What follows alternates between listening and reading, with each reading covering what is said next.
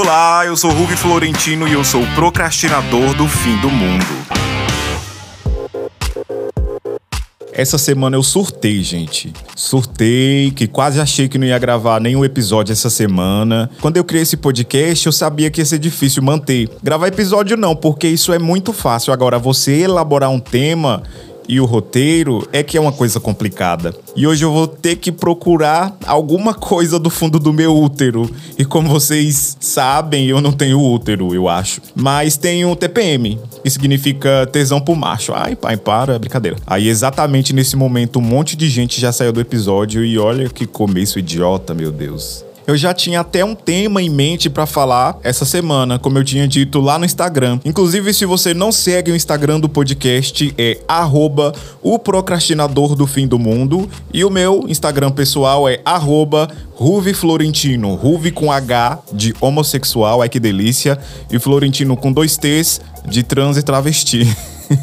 e sobre o tema que eu tinha elaborado para falar, eu fiquei com muita vergonha de, de abordar esse assunto aqui. É um assunto muito íntimo e que a gente não pode brincar com as nossas coisas íntimas. Principalmente quando tem muita gente ouvindo. A não ser que você seja um porn star ou que tenha uma conta no OnlyFans, sei lá. Inclusive, se esse podcast não der certo, eu vou criar uma conta no OnlyFans. Se eu tivesse uma conta no OnlyFans, vocês assinariam? Vocês pagariam para ver a minha pepeca, meu pinguelo? Acho que não, né? É, é, é, vamos mudar de assunto. Eu quero fazer desse episódio aqui um tapa-buraco. Se você parar para pensar, tudo tem um tapa-buraco. As emissoras de TV, os álbuns e por que não um programa de podcast? Na TV, por exemplo, a gente tem um monte de tapa-buraco. Vamos lá, por emissora. O SBT tinha o Chaves. Toda vez que o tio Silvio surtava e tirava um programa do ar, ou mudava de horário, que ficava lá um buracozinho na programação. Eu tenho que gravar em cima dessa parte aqui, porque buracozinho foi ótimo, né? Agora vamos voltar pra programação normal. Ou um programa que durou dois dias, porque a audiência tinha ido ruim, e ele fazia o quê? Ele tirava o programa do ar e colocava Chaves, porque dava certo. Então, o Chaves era o tapa-buraco do SBT. Agora que não tem mais o Chaves no SBT, o que, que seria o tapa-buraco do SBT? a desorientada da Patrícia Abravanel, talvez, né? A Record tem Todo Mundo Odeia o Chris, que, se eu não me engano, passa até hoje, todo domingo de manhã. E olha que eu não julgo porque não tem como enjoar, né? Não tem como enjoar de Todo Mundo Odeia o Chris. E o Pica-Pau também, né? Apesar de eu nem saber se o Pica-Pau ainda passa, mas eu acho que Todo Mundo Odeia o Chris ainda passa domingo de manhã. É o tapa-buraco da Record. A Band qual é o tapa-buraco da Band, gente? Pelo amor de Deus. Alguém aqui assiste Band? Ou Rede TV? Tá, e o tapa-buraco da Globo? É o quê? Ou quem? Eu diria que é tá mais pra quem do que pra o quê? O tapa-buraco da Globo é Ana Furtado, a mulher do Boininho. Aquela mulher substitui todo mundo. Ela substitui a Fátima, ela substitui os apresentadores do Se Joga. Na verdade, eu nem sei se ela é uma apresentadora fixa do Se Joga. É provavelmente que ela tenha até apresentado o video show quando o video show tava naquela fase. Eu não sei, porque na época eu trabalhava. Mas Ana Furtado é a substituição fixa da Globo em todos os programas. Ela já apresentou Fantástico, já apresentou Jornal Nacional, não sei. Fica aqui a minha, o meu questionamento. E por que Boininho? Essa é uma pergunta que só quem é web TVzeiro sabe responder. Ah, e também tem aquela mulher lá que apresentava o Se Joga. É, é, eu acho que ela seja um tapa-buraco também. Como é o nome dela, gente? Esqueci o nome dela. Esqueci o nome dela. Ai, meu Deus do céu. Como é que eu quero ter um podcast original Globoplay se eu tô aqui metendo pau nos apresentador tudo? Ah, já ia me esquecendo. Nós temos o mais recente tapa-buraco do Plim Plim, que é Titi Sapatênis. Thiago Leifert, que, que elevou o patamar de tapa-buraco da TV brasileira para outro nível, né? Tendo que substituir o Faustão, que foi demitido sem ao menos sequer se despedir da equipe, do público. Olha, gente, que absurdo. Um apresentador consolidado que trabalhava desde 89 na Globo, levar um pé na bunda desse jeito, eu acho um absurdo. Eu tenho certeza que deixou muitas pessoas ressentidas e se eu fosse um dos patrocinadores do Domingão do Faustão, ó, eu picava mula, rescindi o contrato porque eu tenho certeza que os patrocinadores estavam ali por causa do Faustão, por causa do carisma dele, não por causa da emissora. Quem dava o dinheiro ali na parada era o Faustão. Não querendo descredibilizar o Titi Sapatênis, né? Porque ele é fenomenal. Mas Faustão não tem como comparar, né? Ô louco, bicho. Por que, que eu entrei nesse tema? Não faz o menor sentido. Enfim, é, resumindo, temos os tapas buracos dos álbuns musicais, que são o quê? São aquelas músicas que estão ali, mas ninguém escuta. Ou vai dizer que você escuta todas as músicas que um artista lança no álbum. A não ser que você seja muito fã. Ou que todas as músicas sejam muito boas, o que eu acho muito difícil encontrar um álbum que te agrade ou que me agrade do início ao fim. Tem, tem alguns, mas é muito difícil. Nossa, esse episódio tá uma bagunça. Socorro, meu Deus, não faz sentido nenhum. Calma, Ruby, vamos manter o foco.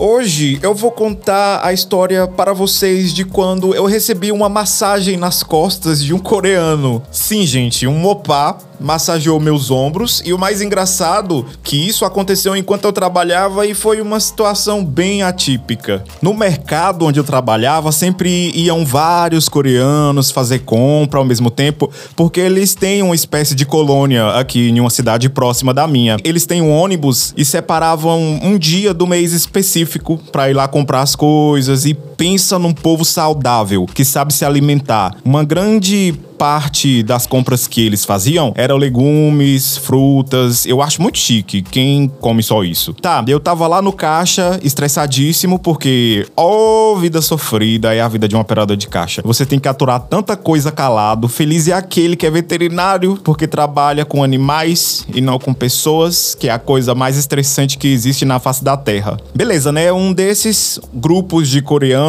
veio até o meu caixa para passar as compras. Tá, eu comecei a passar as compras, tava sentado e esse lugar onde eu trabalhava, os caixas tinham uma posição diferente. As pessoas não passavam pela frente, passava por trás. É... Aí de repente eu senti duas mãos no meu ombro fazendo uma massagem. Eu não falei nada porque eu achava que era uma das minhas colegas de trabalho fazendo massagem. Gente, quando eu olho para trás, era um coreano.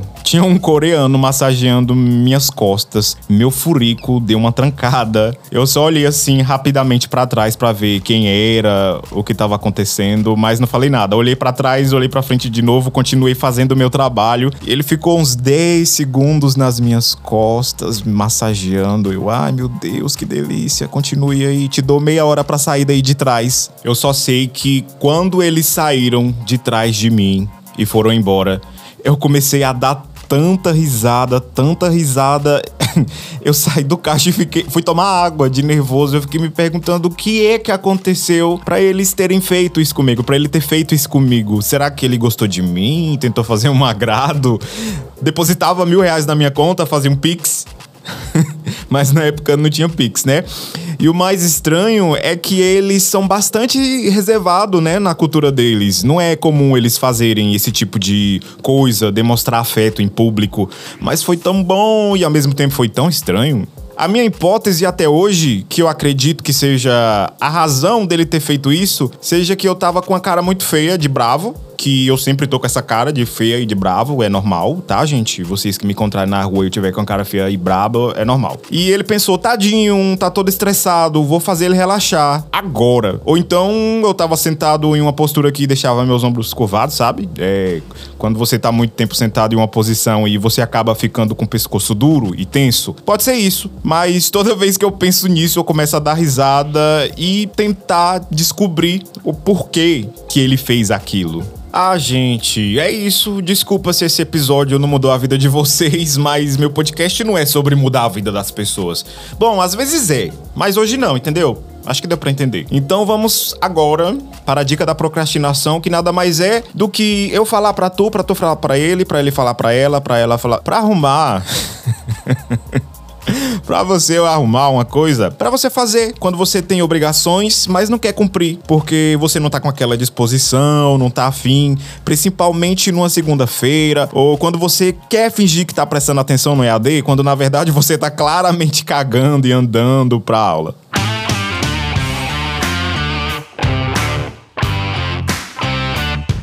Tome a dica da procrastinação. Ok, então a dica que eu vou dar hoje para vocês é de um aplicativo que eu uso já faz umas duas, três semanas, que se chama Ablo. A-B-L-O. -O.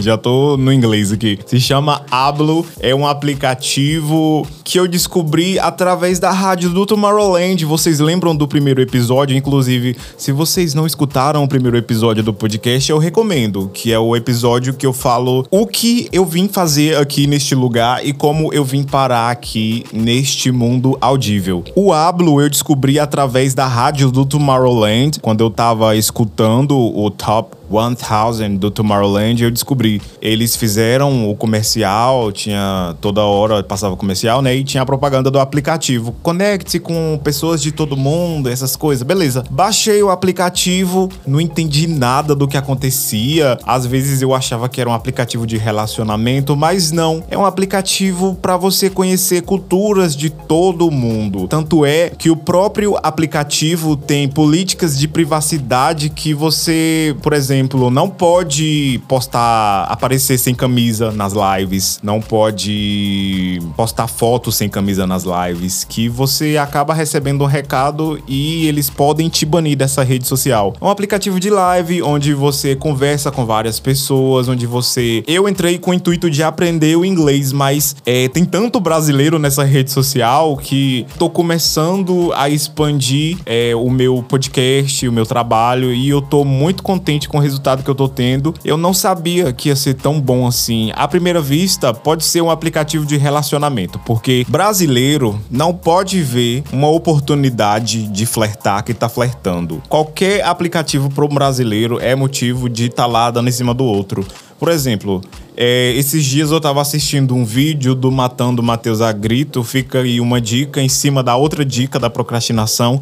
Assistam os vídeos do Matando Matheus a Grito, que eles estavam reagindo aos comentários de. Acredito que era de, de aplicativo de comida. Aí tinha um comentário assim: Nossa, adorei a comida. E o entregador realmente era muito bom. E a mulher respondeu: Obrigado, a comida sou eu quem faço. E o entregador é o meu marido. Isso significa que nós temos bom gosto, tanto para comida quanto para homens. Eu fiquei tipo assim, meu Deus do céu, meu Deus, meu Deus, meu Deus. Brasileiro não perde uma oportunidade, não perde uma chance de dar em cima do outro que tá dando. Quando não dá em cima, tá dando até outras coisas. Gente, se preserve. Bora se preservar, por favor. Se guarde, se cura, te ora, porque pelo amor de Jesus Cristo, e baixem o Ablo. Eu sei que é um pouco difícil de usar no começo, mas você vai se acostumar. Principalmente se você é uma pessoa comunicativa, se você é uma pessoa que quer aprender outro idioma, uma pessoa que quer se relacionar com a cultura de outro país, eu recomendo bastante. Eu baixei assim com um pouco de desconfiança. Isso foi até motivo de briga aqui em casa, tá? Vou deixar bem claro aqui. Baixei até com um pouquinho de desconfiança, mas nossa, é sensacional. Eu fiz muito amigo e eu tô completamente viciado. Tem muita gente escutando a minha música e eu vou ficar mais famoso lá fora do que aqui no Brasil. Eu tenho certeza que eu vou ficar mais famoso lá fora do que aqui no Brasil, porque aqui ninguém dá valor para as coisas que a gente faz. Mas lá fora, todo mundo dá valor pro nosso trabalho. Só aqui que ninguém dá valor pro nosso trabalho. E é com esse tom de indignação que eu termino o podcast de hoje. Até com palma aqui, ó, até com palma. Gil do Vigor. O Brasil tá lascado. Muito obrigado, pessoal, por escutar esse podcast. Espero vocês semana que vem. Se tiver algum tema, né? Eu espero que tenha algum tema. Se não tiver, estarei aqui do mesmo jeito ou não. Então, até a próxima. Muito obrigado. Tchau.